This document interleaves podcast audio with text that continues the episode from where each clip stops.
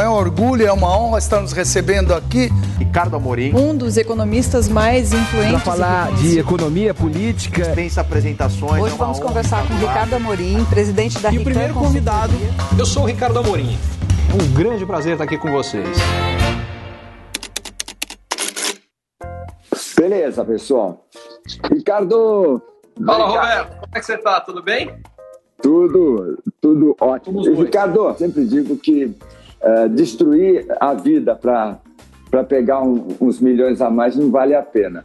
E eu quero começar isso. Como é que formou você? Assim, que eu acho que é, que é um tema que deve te interessar, né? Porque você, ao mesmo tempo, é agressivo, mas você não é um um sujeito impulsivo. Você, você é sensato. Como é, que for, como é que você se formou? Olha, Roberto, eu acho que isso aí é consequência de, de algumas coisas. Então vamos lá. Uhum. A primeira delas é que eu sempre adorei esporte.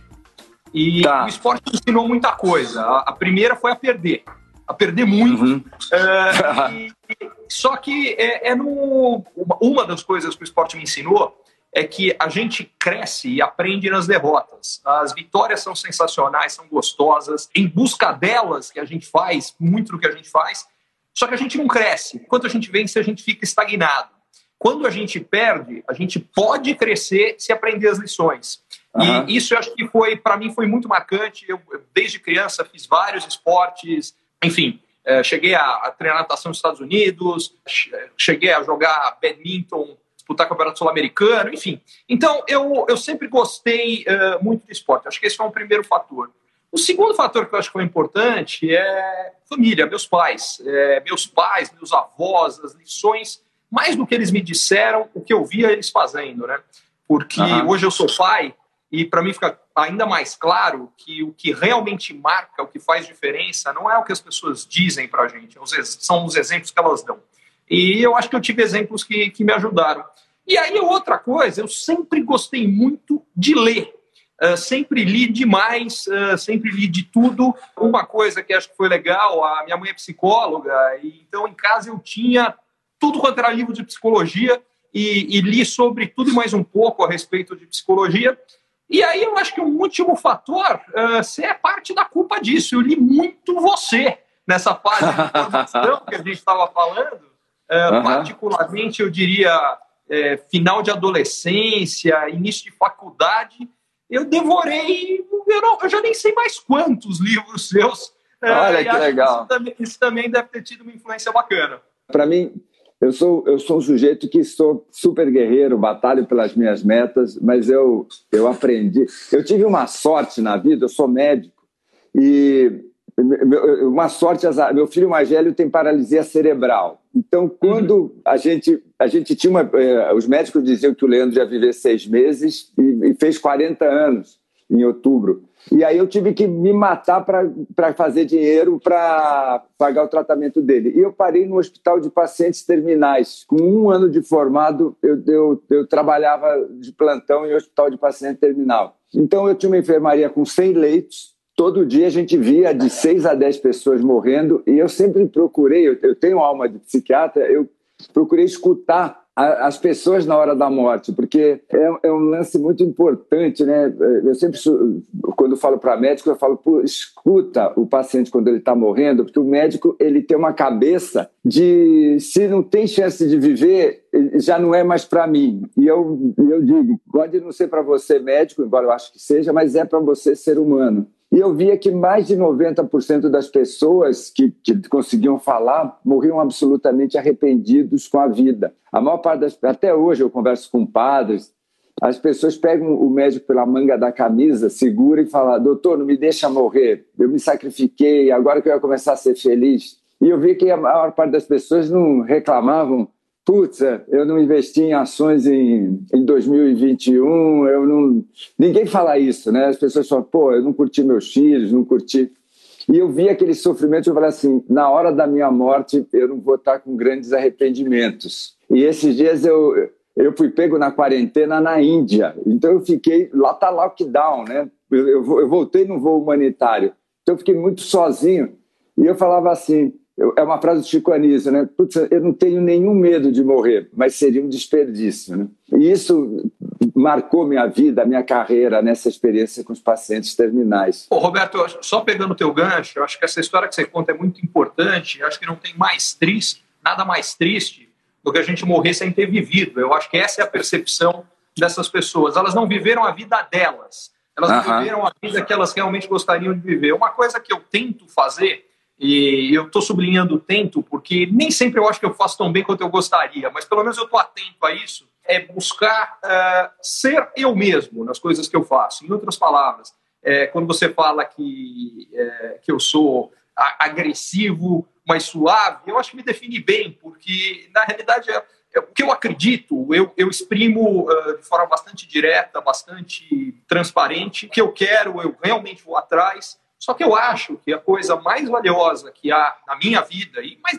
no fundo é, é difícil a gente analisar porque cada pessoa é uma, mas eu acho que isso é verdadeiro são as pessoas e as conexões. Então, por exemplo, a experiência que você teve na Índia, que você falou que você estava sozinho, a experiência que muita gente está tendo na quarentena. Uma coisa que para mim é muito clara é que a humanidade hoje vive um momento muito difícil, um momento particular, um momento especial. Mas dentro desse momento difícil, eu sou abençoado, porque eu estou na quarentena com a minha família, eu estou na quarentena com a minha esposa, com as minhas filhas, uhum. uma condição confortável. Não estou com uma preocupação que, poxa, se a gente não abrir semana que vem, eu não consigo colocar comida na casa dos meus filhos. Então, eu sou ultra abençoado. Aliás, isso é uma, isso é uma sensação muito forte que eu tenho da vida de gratidão uhum. por todas as oportunidades, enfim, as coisas que eu conquistei, o que eu fiz, é claro que eu corri atrás, é claro que eu tive mérito, mas eu também tive um monte de oportunidades, um monte de gente que me ajudou e eu sou super grato a isso tudo. E, e aí chega o ponto que eu estava que, eu te falando, o que eu acho que vale para todos nós é, e eu acho que essa é uma coisa que eu espero que a quarentena ajude. O que, bem ou mal, ela força mais introspecção. O que eu espero que uhum. saia dessa introspecção para todo mundo é a capacidade de olhar para dentro e falar: esta é, esta não é a vida que eu quero viver e vivê-la. Tá? Falando isso, eu estou fazendo muita introspecção, mas tem muita coisa que eu ainda não estou fazendo tão bem feito quanto eu gostaria, não. Tá? Não, quero, não, quero, não quero parecer nenhum grande sábio, porque eu não sou. Uhum. Eu estou no processo de tentar me entender melhor. E, aliás, é, essa é uma demonstração de sabedoria. Né? Eu sou de Santos, vivi em São Paulo, mas eu, eu convivo muito com mineiro. Né? E eu acho legal, assim, mineiro, né? Porque mineiro sabe sempre que tem uma montanha depois, né? E, e, em Santos, eu era muito moleque, eu sempre tive essa cabeça meditativa, eu ficava olhando o mar e eu falava assim, o que, que tem do outro lado do mar, né? Então, para mim, nunca, nunca falta o outro lado do mar, né? o outro lado da montanha. E é isso que, que faz a vida ficar gostosa. Agora, deixa eu aproveitar, embora, Ricardo, é, é muito essa visão que eu tenho de você, sabe? Assim, existe um ser humano atrás da telinha do computador, da, da televisão. Vamos, vamos lá, eu, eu, eu, chamei isso essa semana de a cura do planeta, né? Assim, gente, eu estava lá na Índia, estou com as minhas conexões. Conta para mim, assim, o que que está doente e, e, o que que a gente precisa fazer para a gente deixar esse planeta um planeta mais digno da raça humana? Olha, Roberto, antes de mais nada, acho que a gente precisa reconhecer o seguinte, tá? É fácil a gente achar que está tudo errado, que está uma droga. Isso não é verdade. Então, uhum. vamos colocar em perspectiva o que aconteceu com o ser humano e com o planeta nos últimos séculos. Primeiro ponto é: nunca a gente melhorou a qualidade de vida de tanta gente em tão pouco tempo como aconteceu nas últimas décadas. Nunca a gente tirou tanta gente da miséria, da pobreza, melhorou, uhum. é, reduziu a mortalidade infantil, aumentou a expectativa de vida, melhorou a qualidade de vida, teve acesso a avanços tecnológicos. Então, a gente fez um monte de avanços super legais. Então, é só para. Porque a gente tende a ser um pouco binário. Ou está tudo péssimo, ou está tudo ótimo. Eu acho que isso nunca é verdade. Então, vamos reconhecer o que está bom. Agora, vamos falar dos problemas. Para começar, o problema mais recente, mas que não para de crescer e que mais me preocupa hoje, é uma polarização e politização de absolutamente tudo. Eu sinto isso muito forte porque as minhas redes sociais são grandes. Eu trato fundamentalmente os temas que eu trato com mais frequência são economia, negócios, tecnologia, inovação, empreendedorismo, e vários desses temas são impactados por assuntos políticos. Então, eu trato ou passo perto de assuntos, assuntos políticos. O que me choca é que muitas vezes, eu não estou falando absolutamente nada, que tem absolutamente nada a ver com política, mas a leitura de grande parte das pessoas, ah, não, é isso, é porque tal grupo. Nem passou pela minha cabeça. E isso é muito grave, porque o que eu acho que está acontecendo reforçado, diga-se passagem, porque as redes sociais criam, sim, bolhas de pessoas que pensam parecido, a gente está tendo a incapacidade de ver os dois lados. Você falava do outro lado da montanha, e eu acho essa metáfora muito legal. O que, que significa o outro lado da montanha? Eu estou vendo este lado da montanha. Você está vendo esse. Agora, o que eu estou vendo é verdade. O que você está vendo é verdade. E a gente está brigando, ou pelo menos grande parte das pessoas, que você fala, não, não, é desse jeito. Eu falo, não, é desse aqui. É as duas coisas. A gente perdeu a capacidade, a gente, humanidade, perdeu a capacidade de ver o lado do outro. Eu acho isso gravíssimo. Porque uma visão melhor, mais completa uh, da realidade vai levar a soluções melhores sobre todos os aspectos. E a gente não tem conseguido fazer isso porque a gente vê o outro como inimigo, como adversário. Então, uma das coisas que eu esperaria nesse momento de coronavírus é que a humanidade conseguisse ver que o inimigo é comum.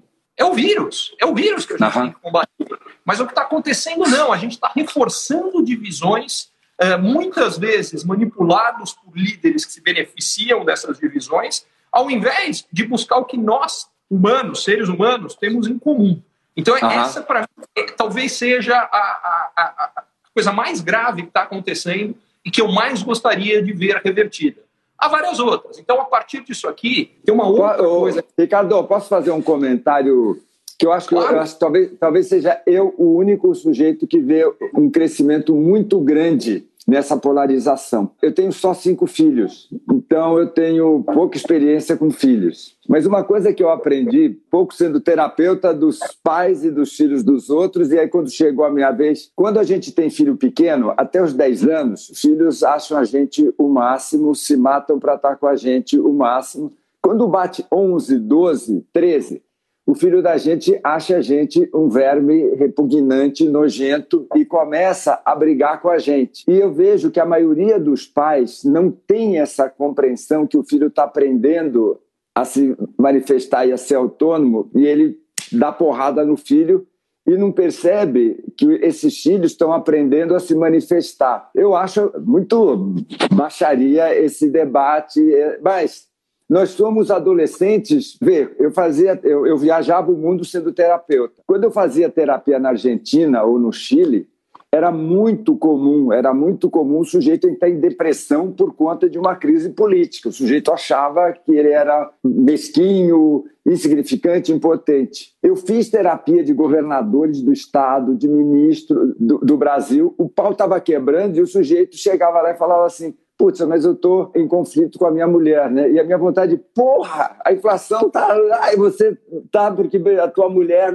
Então, o Brasil era um país sem a mínima consciência política. Então, esse é o único ponto, eu vejo a nossa turma, e eu vou me incluir, nós, embora eu procuro ter uma neutralidade, nós somos um bando de adolescentes brigando com alguma coisa, né? E aí vira aquele adulto que é tão revoltado que ele mora sozinho e quer fugir de casa, né? Mas esse é um, é um, é um pontozinho assim. Acho que você vai viver, eh, seus filhos, imagino, sejam criança, mas chega na adolescência, eles vão ser absolutamente injustos com você. Eles vão falar, pai, você nunca me amou. E você, filha, cacete, você nunca viajou comigo. Caraca! E, e, e não é absolutamente lógico. Né? O que ela está falando é assim, pai, eu preciso do, do meu espaço para eu crescer. E, então, esse é o único pontinho que eu vejo. Mas, putz, eu concordo totalmente. Alberto, mas acho que o teu ponto é muito bom, porque o que ele está mostrando é que a gente, do ponto de vista de país, ainda está no início de uma adolescência.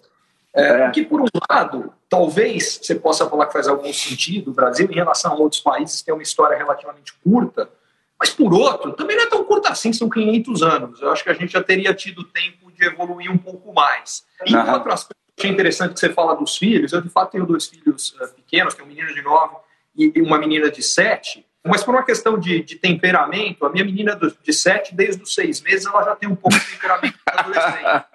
Então, eu já, eu já vim sendo treinado um pouco nessa história, uhum. mas na realidade o que você está dizendo é que esses filhos estão querendo ser eles mesmos. Até uma determinada idade, em grande medida, uh, eles ainda têm uma conexão nossa, essa coisa que você fala que eles estão quase endeusando a gente, é uma conexão, é quase uma projeção que está sendo feita é. ali. A, a, separação não é tão clara. Então, esse, essa briga que você diz é um processo de poder eu exercer a minha individualidade. E eu acho que é importante falar isso, Porque é o que eu vejo acontecendo. Grupos que tinham visões, às vezes, que não eram aceitas, hoje, então, do ponto de vista político que a gente falava, encontraram espaço para poder expressar isso e estão falando: ó, oh, eu sou assim, é o que eu acho, eu não quero nem saber. E eu acho bacana. O, o, o que eu, me preocupa, aí, olhando numa visão histórica, vendo um pouco como é que essas coisas avançam, é que eu gosto muito de história também. Leio, uhum. como eu te falei, eu leio demais e leio, sempre li muito sobre história. Uh, e uma das coisas que eu sempre faço é tentar encontrar as conexões entre o que muitas vezes as pessoas acham que são coisas completamente separadas. E do ponto de vista histórico, esses processos de normalmente tem uma conexão entre uma questão econômica, uma questão socioeconômica a partir da situação econômica, impacto político e conflitos bélicos. Sendo mais específico, vamos pegar a década de 20. Década de 20, a humanidade viveu um dos momentos de maior desenvolvimento tecnológico, riqueza, aquilo que eu comentava com você que vinha acontecendo uh, há algum uhum. tempo com a gente também, aconteceu igualzinho na década de 20. Uh, ah, o que aconteceu foi, isso em geral gera bolhas financeiras que em algum momento estouram. Foi a, a crise da Bolsa Americana de 1929 que deu início à Grande Depressão na década de 30. Com a Grande Depressão, o que, que acontece? Duas coisas. Primeiro, você tem o desemprego indo lá em cima, a gente está vendo isso acontecendo aqui outra vez. O desemprego fica muito alto, com o desemprego muito alto, tem muita gente em uma condição de vida muito ruim. E, normalmente, quando tem muito desemprego, quem sofre mais? O menos preparado e mais pobre, porque se falta emprego, quem vai ter emprego? Quem é melhor preparado. Quem é pior preparado fica sem. Aí acaba gerando um movimento normalmente social de insatisfação. E esse movimento de insatisfação normalmente é manipulado por grupos políticos à esquerda e à direita. Então o que acontece? Tem um grupo, normalmente, uma situação socioeconômica pior, que vê um outro grupo que está melhor, e aí o que, que a esquerda fala? Olha, sabe por que, que você está mal? Você está mal porque esse outro cara que está bem ficou com a sua parte. Que na realidade não é o que aconteceu. Aconteceu porque é como o sistema econômico funciona. Mas ele joga a culpa no rico. Isso tá. para muita gente pela esquerda. Pela direita, normalmente o que vem é um movimento, também é sempre um movimento de jogar a culpa no outro, tá? Mas no caso da direita, o outro normalmente é o estrangeiro, é a minoria, é, é algum grupo. Então vamos olhar na década de 30 como é que isso se desenvolveu. Na década de 30, isso aqui deu origem ao comunismo, ao fascismo, ao nazismo, movimentos basicamente que exploraram isso daqui. E aí vem a minha preocupação que a gente está vendo hoje. Essas mesmas polarizações. Primeiro, está claro que por conta do problema todo que a gente está tendo, vem uma crise econômica de proporções parecidas da década de 30. A gente já tem essa polarização grande, já tem grupos políticos explorando e jogando gasolina no processo de polarização, inclusive do ponto de vista geopolítico. Porque, ó, vamos, vamos pegar um exemplo aqui: tem eleição nos Estados Unidos esse ano. É, uma coisa que surgiu forte com esse movimento do coronavírus é uma xenofobia, particularmente com relação à China. Se coloca no lugar do Trump. Antes desse problema, Trump tinha tudo para ganhar a eleição. O desemprego nos Estados Unidos estava lá embaixo. Provavelmente ele ia ganhar a eleição até com alguma facilidade. Você olha as pesquisas agora, está muito difícil para o Trump. Porque com o desemprego vai lá em cima, as pessoas ficam insatisfeitas e, com razão ou sem razão, o que sempre acontece nesse momento é que, quando está bom, o, o, presidente leva méritos que não são dele.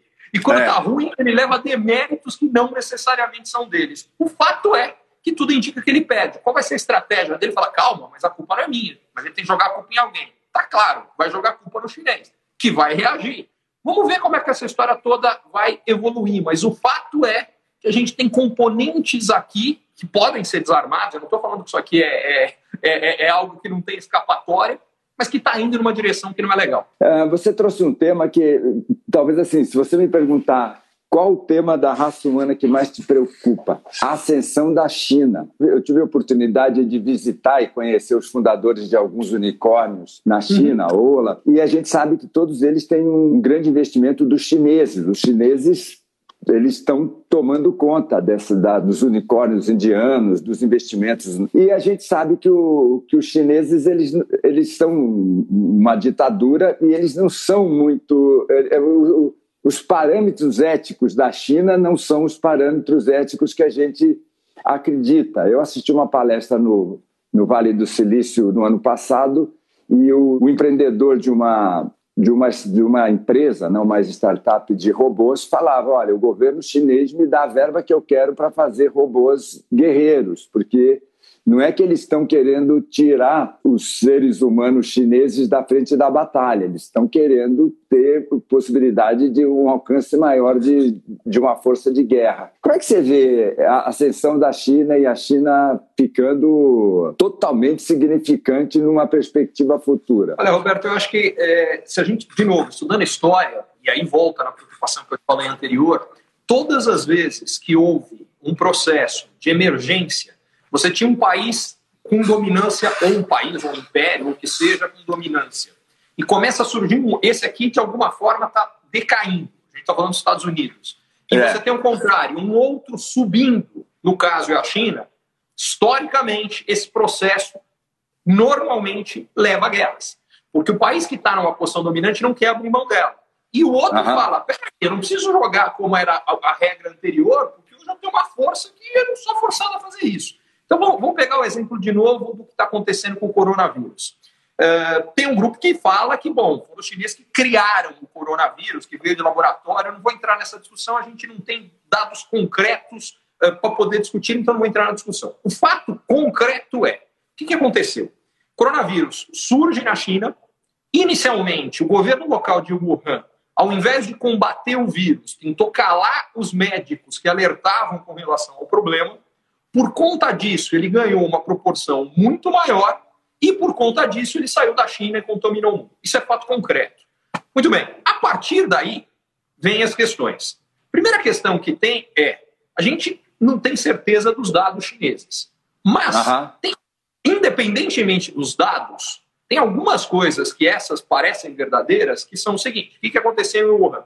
Os caras fechados 13 semanas, depois das 13 semanas, Wuhan. Ah, e conseguiram, bloqueando Wuhan, limitar muito o contágio para o resto do país. Então, grandes cidades como Pequim e Xangai tiveram uma contaminação bastante pequena, bastante reduzida.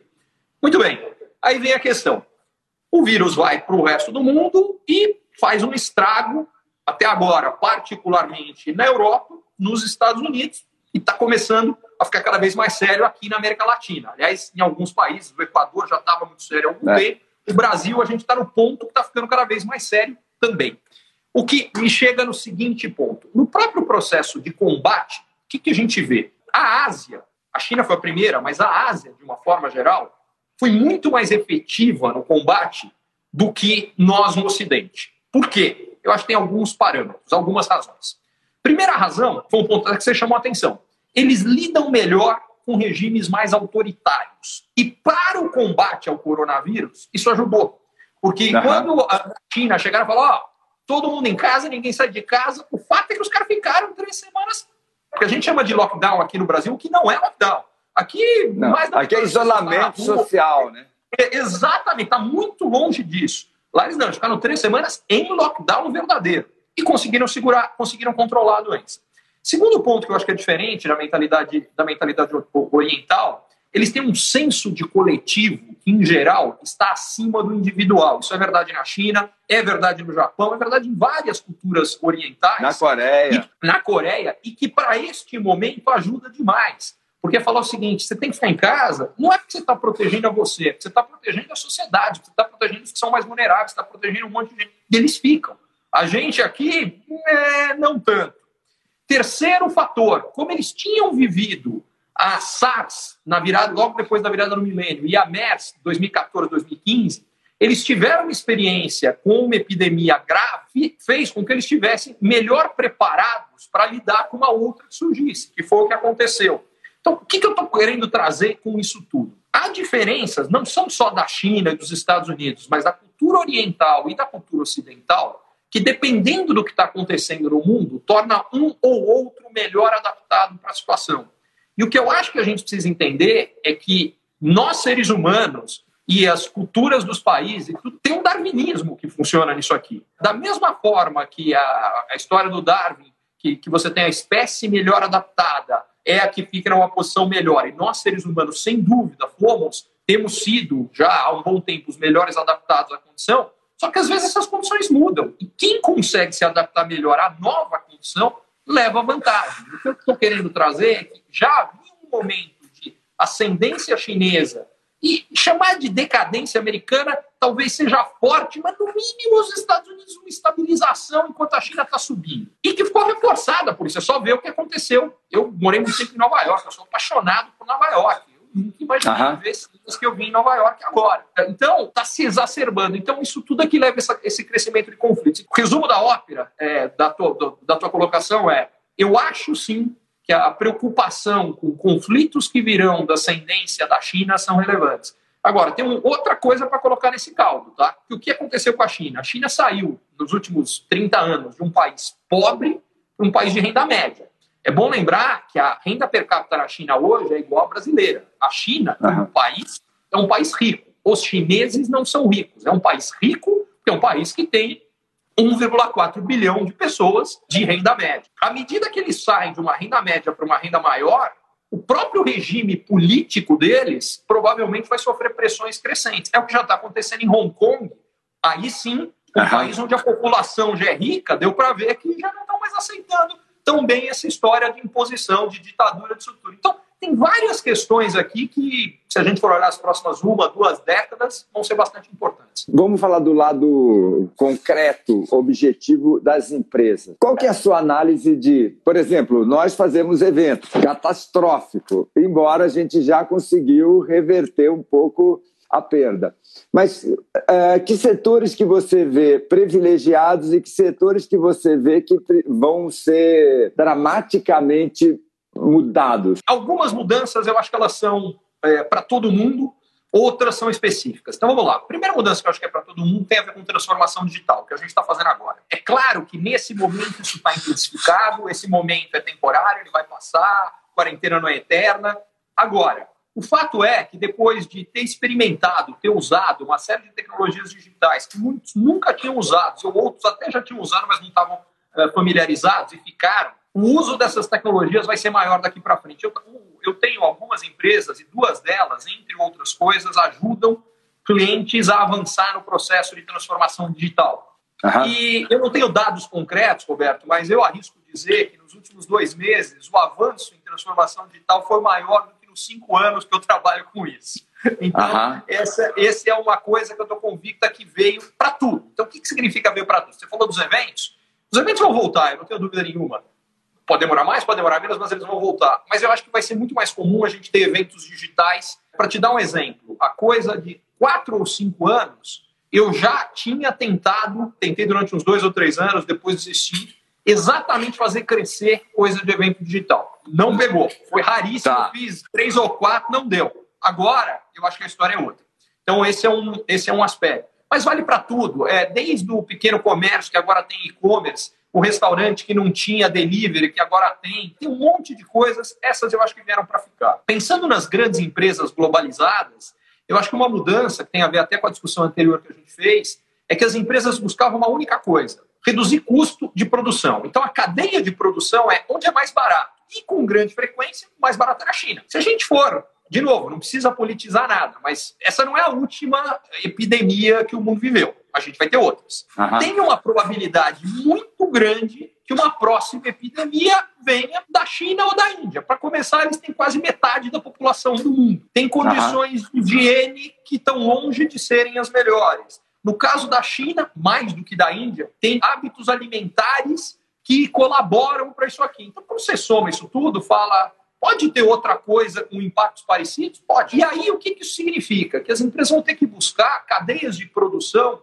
que não necessariamente sejam interrompidas se tiver um problema desse, porque esse problema acabou sendo global. Então, as empresas, de repente, não tinham mais a matéria-prima, mas também não tinha mais o cara que ia comprar o produto dela. Mas a gente podia ter um problema que só quebra a cadeia de produção elas tinham demanda pelo produto, mas não conseguiam produzir porque o produto não chegava. O que, que eu acho que isso quer dizer na prática? Vai ter uma regionalização de produção, a gente vai começar a ter produção mais perto e vai começar a ter redundância. É igual quando você tem um negócio que depende de transmissão, por exemplo, você não tem um provedor de internet, você tem dois, pelo menos. Aham, pelo um, menos. Pelo menos. Se um não funcionar, vai ter outro que vai te cobrir. As empresas vão começar a levar isso em consideração. Então, acho que isso vai mudar também.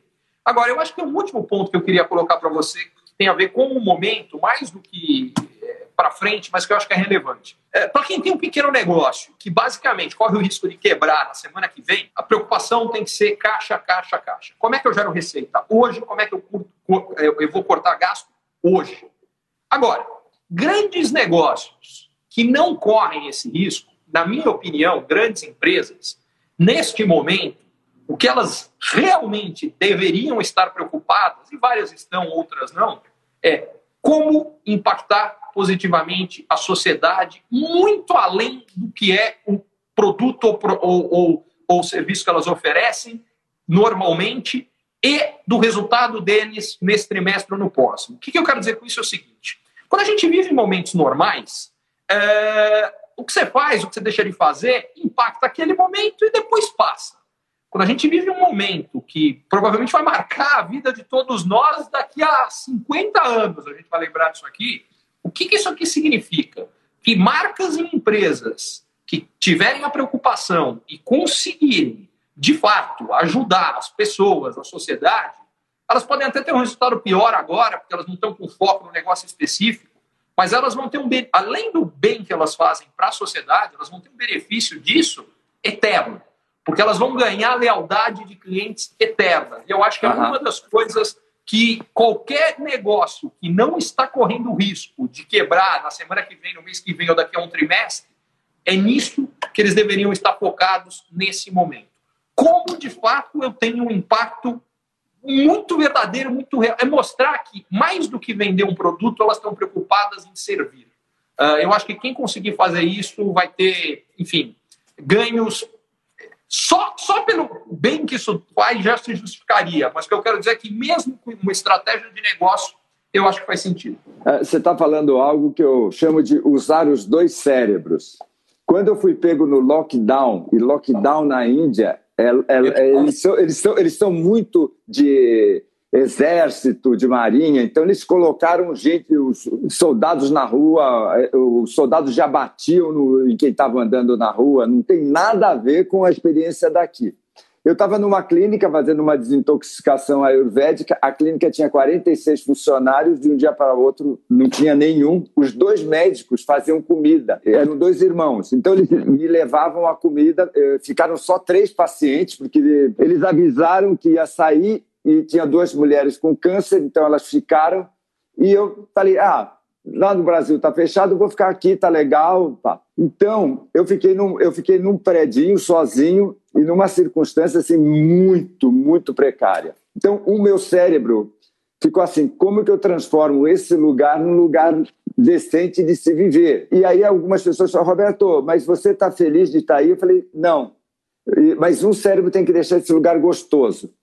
O outro cérebro começou assim: como que eu saio daqui? Os voos estão fechados, fechados até agora. Aí eu, eu tinha um, um, americano que tinha saído da clínica, que estava no TAG. Eu liguei e falei: quando é que tem. Bom, aí meu WhatsApp, o Brasil todo, eu consegui uma pessoa na embaixada. Eu falei: o que, que você faz aí? Ele falou: ó, eu tento embarcar os brasileiros, quando tem voo comercial a gente tenta embarcar, quando tem voo humanitário a gente tenta embarcar e a gente está com voo humanitário.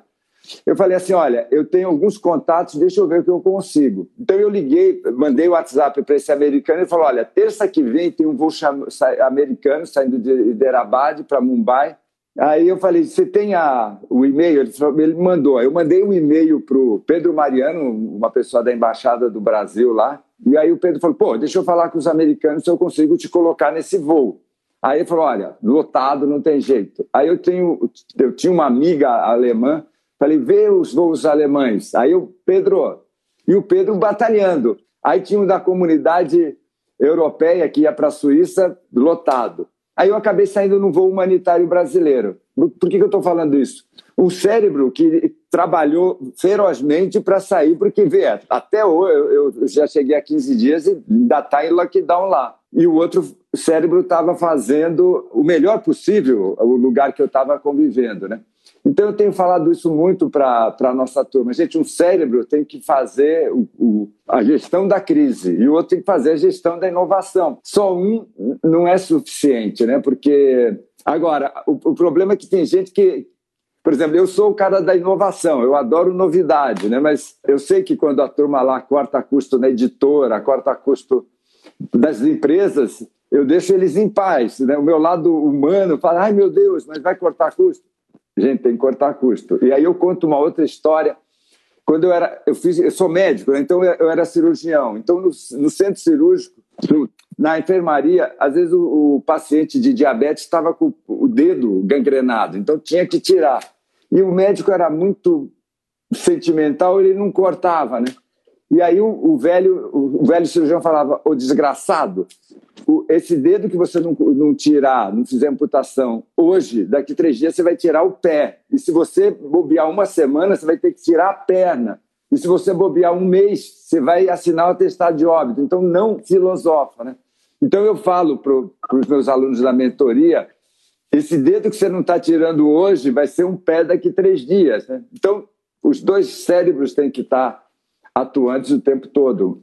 Acho que você está certíssimo. Vou pegar teu gancho com dois temas. O primeiro é que a, é, eu gosto, você falou de não filosofar, e, e, eu acho que nessa hora é uma hora de agir, de fato, e não filosofar, mas eu gosto muito de filosofia, bastante. E, e particularmente. Ah, não, eu também. Eu, eu, é, é só uma expressão, pelo amor de Deus. É, não, eu sei, eu sei disso.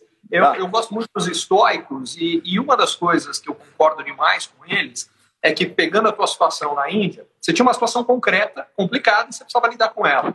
Agora, se você emocionalmente se deixasse abalar por ela, aí você não tinha mais um problema, você tinha dois. Você tinha o um problema da situação real e tinha um problema que é como você está lidando com ela. É, a gente tem uma tendência a agravar uh, situações por, pela forma como a gente reage a ela. E nesse momento que a gente está vivendo, eu vejo muita gente no mundo, mas particularmente no Brasil, a gente tem os problemas, a gente tem um problema gravíssimo que é a pandemia, a gente tem um problema econômico também gravíssimo, mas eu vejo muita gente que em cima disso fala: não, não, eu não quero ver as notícias porque as notícias me deixam mal. Não são as notícias que te deixam mal, é a forma como você reage a ela. Por outro lado, saber das notícias, voltando para a tua situação da Índia, saber o que dava para fazer, o que não dava para fazer, era o que você precisava para tomar as decisões corretas, como você tomou, para poder sair uhum. de lá. É aquela velha história, né?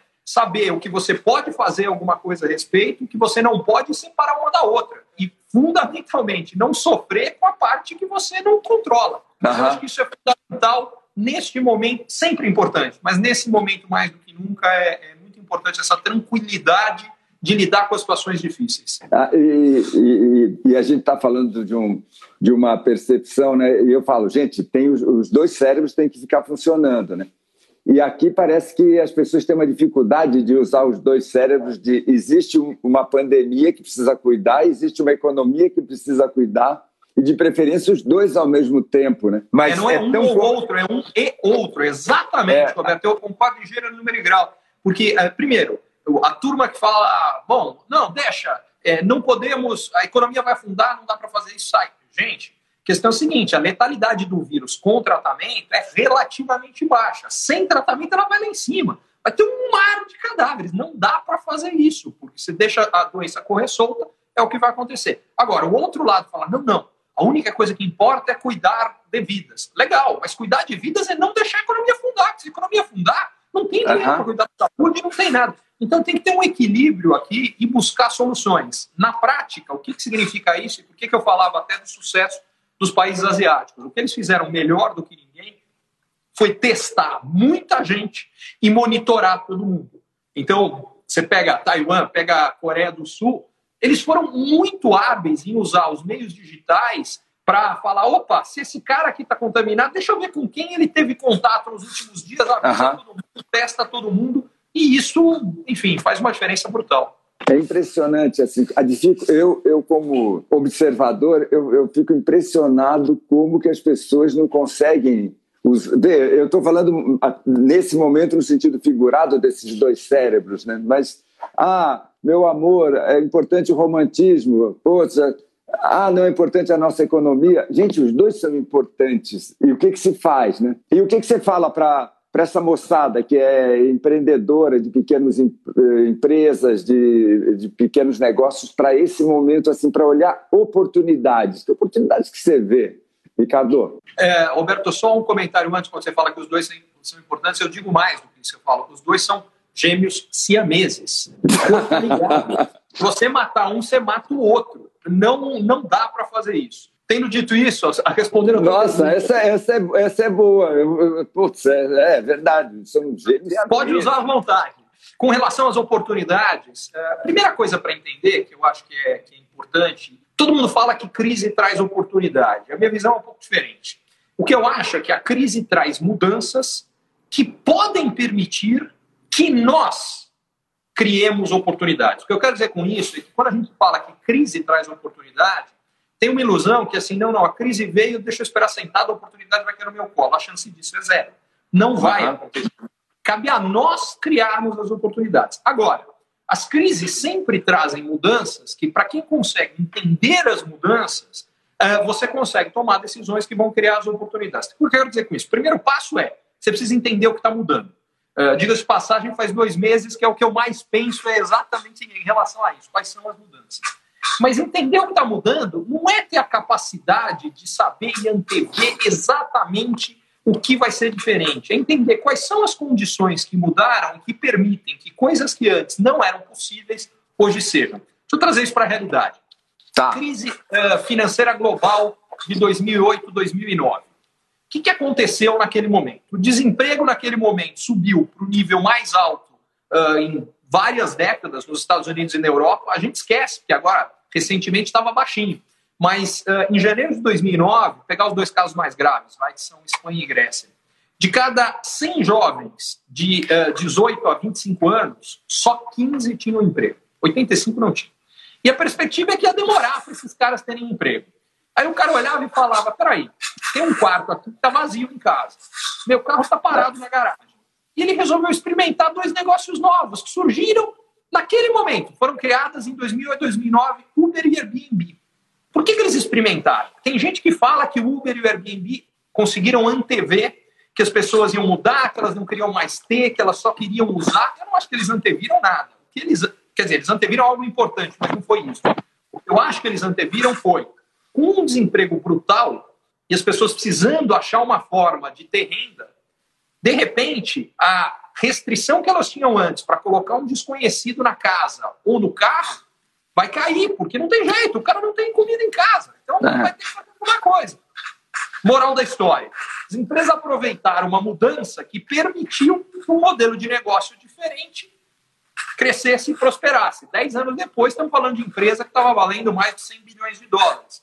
O meu ponto com isso daqui é, é o que eu acho que o empreendedor hoje tem que fazer é entender no seu ramo o que essas mudanças todas, seja mudança como eu falava, da cadeia de, cadeia de suprimento, seja mudança de transformação digital, seja mudança de comportamento de consumidor, seja mudança das outras mudanças tecnológicas que estão vindo aí, com inteligência artificial, realidade aumentada, realidade virtual, indústria 4.0, é, computação quântica, 5G, o que tudo isso vai trazer de mudança? E a partir daí, com a seguinte cabeça, como eu presto melhor serviço para o meu cliente porque todas essas transformações, tecnologia, por si só, não querem dizer nada.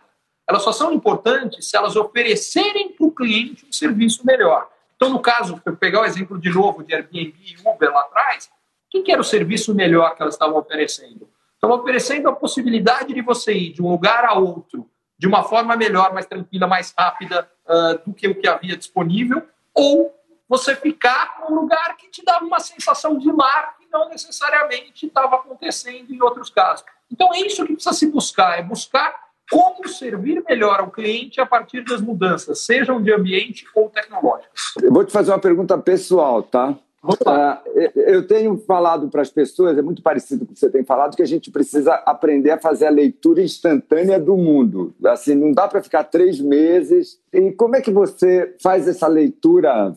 Eu falei que eu leio muito.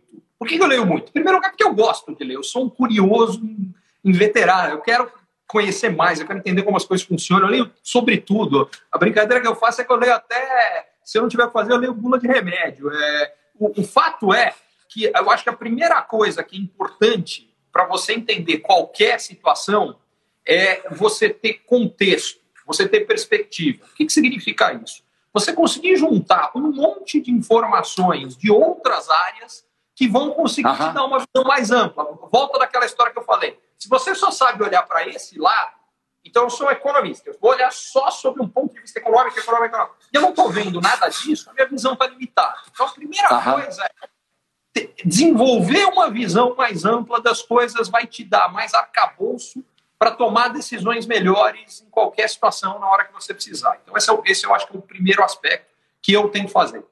O segundo tá. aspecto que eu acho que é fundamental é entender a importância da informação. O que, que mudou quando você era criança, de quando eu era criança para hoje? Quando a gente era criança, a informação era limitada, difícil acesso, a própria informação em si era muito valiosa e faltava informação. Então, o que, que significa isso? Eu precisava ver alguma coisa, o que, que eu fazia? Eu ia pegar a enciclopédia do ano anterior, a informação tinha um ano, e era uhum. tinha, era isso. E se eu, na hora onde eu estava, não tinha acesso à enciclopédia, eu não sabia o que, que era. O que, que acontece hoje? A gente tem excesso e não falta de informação. No meio desse excesso, a gente tem informação super atualizada, a informação fica velha muito rápido. Uhum. No meio desse excesso, tem um monte de desinformação, gente que está fake news, tem um monte de informação que é verdadeira, mas ela é irrelevante. E aí chega a questão: Hoje, o que eu acho que é mais valioso do que nada é saber filtrar bem a informação. Como é que você filtra bem? Primeiro, pela qualidade das fontes. Porque tem algumas fontes que disseminam fake news, tem outras que disseminam verdades. Só que verdades que, na grande maioria, é, essa informação é útil agora, daqui a meia hora não tem mais utilidade nenhuma. O que eu tento buscar? Mais do que nada, informações que são verdadeiras, que daquela fonte a quantidade de informação útil por informação que não é útil é grande por Ricardo, permanente. Posso, posso te interromper dois minutos? Está acabando, claro. tá acabando o meu tempo aqui. Você segura um pouco para a gente começar uma nova? Vai lá.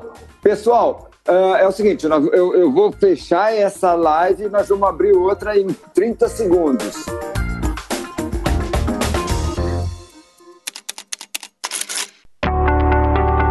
Você é empreendedor ou executivo e você ou o seu negócio tem encontrado desafios para crescer mais, para ter margens melhores, para obter resultados melhores, para sustentar um crescimento acelerado de antes, para conseguir um novo investidor, para conseguir financiamento para o seu negócio, para fortalecer a sua equipe, talvez a mentoria Ricardo Amorim seja para você. Lá o que eu faço é ajudá-lo a entender melhor as transformações econômicas, sociais, demográficas, tecnológicas que estão acontecendo e, baseado nisso, tomar decisões melhores e montar a melhor estratégia para lidar com o seu desafio específico.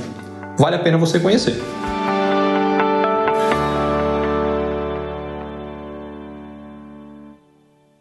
Curtiu esse conteúdo?